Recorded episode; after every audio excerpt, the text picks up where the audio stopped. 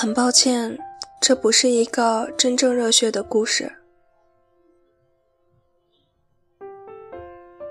有时候我挺感谢老天爷的，感谢的原因很大一部分在于他播于我灵魂间的种子，以致我在成年之后得以跨越过那些迷茫于我到底想做什么，或是我真正喜欢的是什么的大多数人，而率先说出我要做个漫画家，这样明确了自身定位的话来。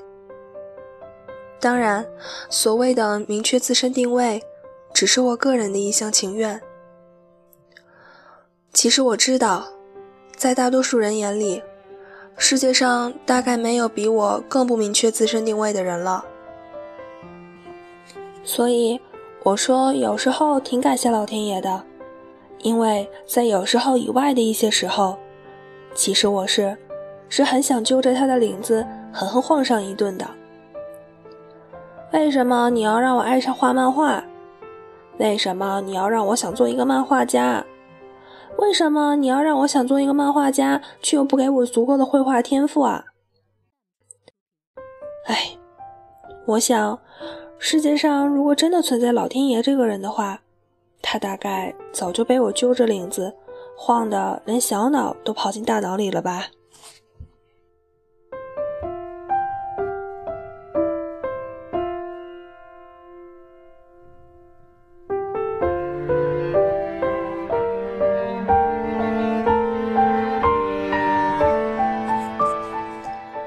现在想起来，我已经不记得自己究竟是从什么时候开始正式接触到漫画这个东西了。小学五年级、六年级，也可能是初中一年级，不清楚。但我清楚的是，我几乎是在接触到漫画的那一天就开始画漫画了。当然。最开始的时候也只是画画插图，所谓的插图其实就是三层眼皮的脸尖美少女。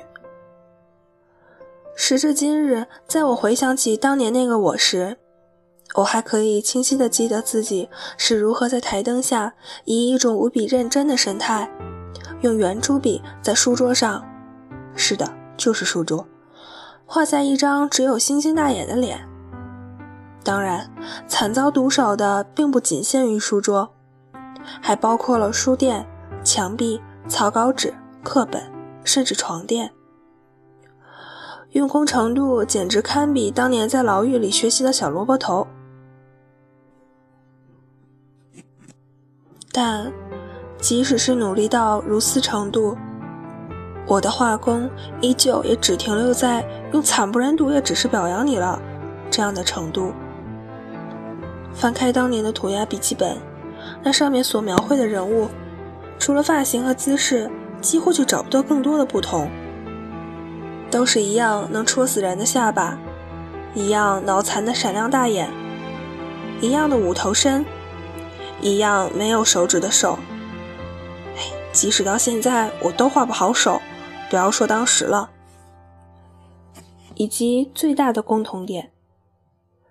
即使说是幼儿园画的，也绝对不会有人怀疑的画工。曾看过一个说法，说如果你对什么事情有着极其强烈的兴趣，那就说明你体内有做这样事情的天赋。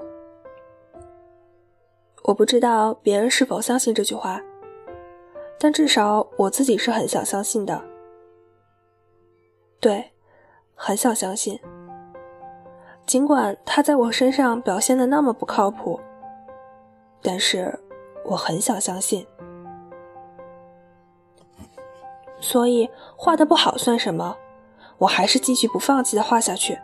上课画，下课画，回家画，上学画，白天画，晚上画，我画，我画，我画画画。从初一到大学的那段时间。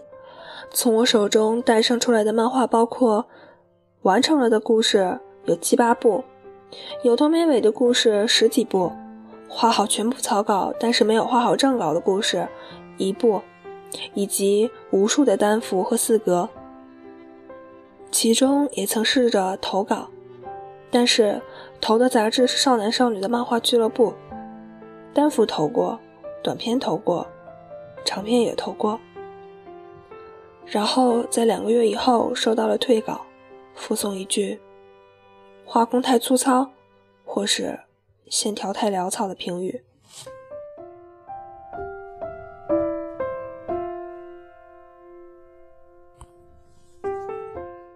如果你对什么事情有着极其强烈的兴趣，那就说明你体内有做这样事情的天赋。我很想相信，我是真的，真的很想相信啊。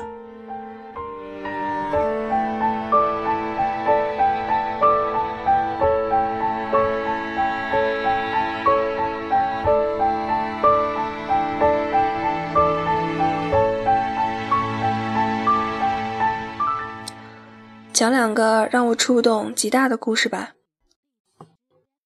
第一个故事：从前有个公子哥，他对于绘画有着超乎常人的执着与热爱，即便与家庭决裂、与朋友闹翻、与财富绝缘，他也依旧故我，不理会旁人的嗤之以鼻，只一心一意地去描绘自己梦想中的世界。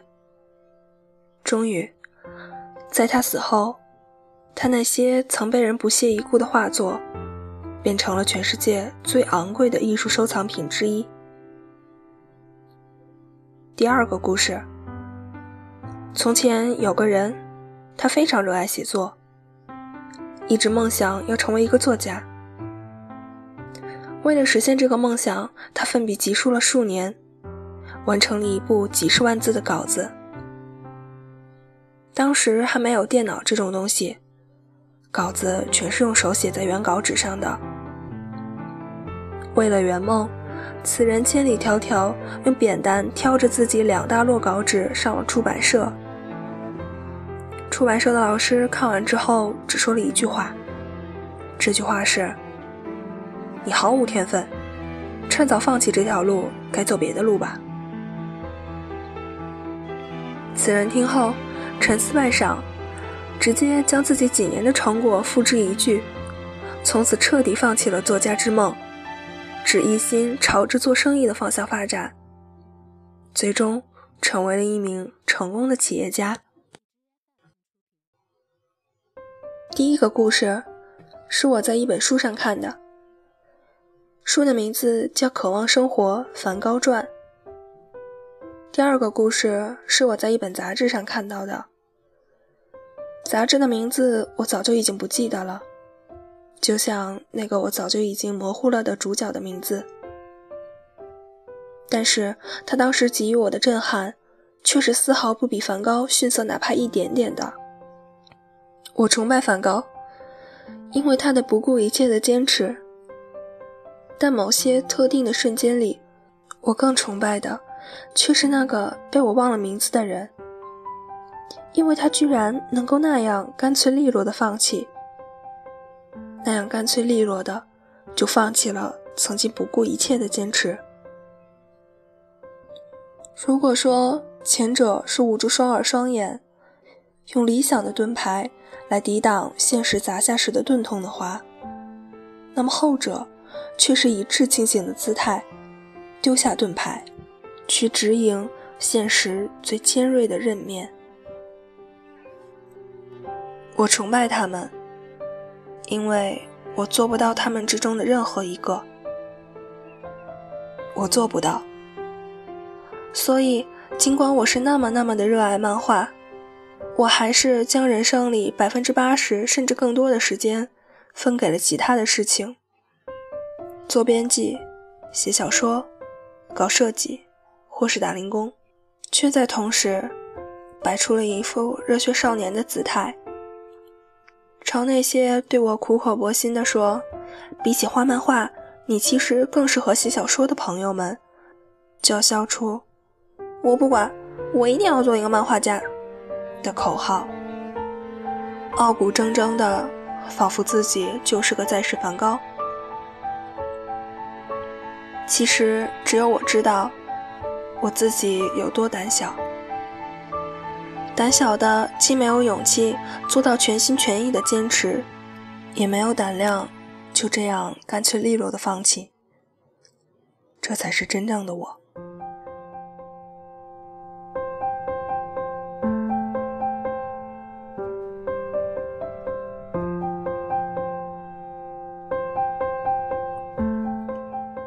没有办法做到真正的纯粹和坚定，所以。尽管我也很想写出以“排除万难，终于”或是“下定决心，终于”作为前缀的句子。尽管我也很清楚，其实每个人都更喜欢看到类似的故事，但是很抱歉，因为我的胆小，注定了这个属于我的故事，既称不上热血。也达不到现实。那么，我究竟想说的是什么？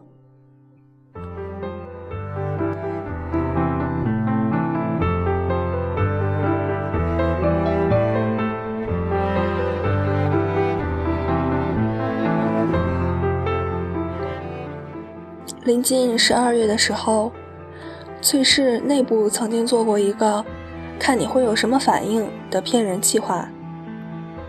不同的作者应该是被不同的假消息骗了吧，具体不清楚。而在我这边，所收到的假消息是源自于阿亮的，关于因为对市场不太看好，所以决定将夏纯演的单行本计划搁置的消息，是这样一个消息。对于一直想成为漫画家的我而言。这个消息的确算是一个非常大的打击，但很奇怪的是，当时的我除了瞬间的错愕和茫然，并没有迸发出更强烈的什么情感，没有太愤怒，没有太失望，没有太沮丧。如果硬要挖掘，更多的或许是源自于“谁叫你没有百分之百的投入，活该”。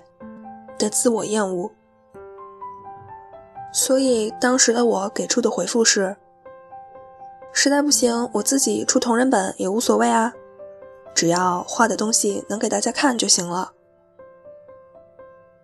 只要画的东西能给大家看到就行了。如果你要问我这篇文章究竟想说的是什么，那么这就是我真正想说的话。没办法全心全意的坚持理想，那就不要坚持。毕竟我们做人需要现实。没办法彻底干净的放弃理想，那就不要完全放弃。毕竟我们活着需要理想。在我为了很多其他的事情而忽略了漫画的同时，或许也正是因为这些其他的事情，我才能够有这样。就算赚不到钱，只要有人看就可以了的底气，在现实与理想里选择了坚固的中庸，在红色与蓝色里选择了过度的紫色。即使姿态不够漂亮，说法也不够动听，但是只要是自己选择的路，那就这样走下去，不是也很好吗？嗯，一直这样走下去，或许有一天，它就会一点点变得漂亮了，一点点变得动听了，一点点的看到自己真正想看到的那些纯粹而温柔的景色了。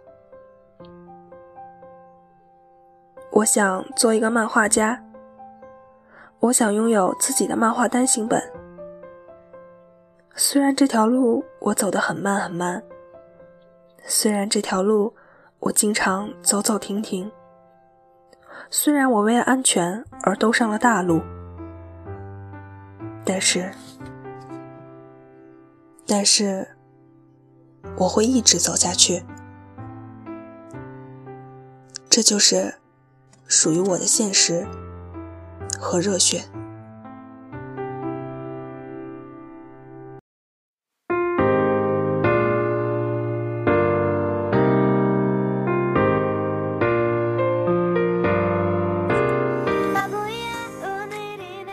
这里是 FM 八四零六二六，年里的海，寂静无声。我是兔子。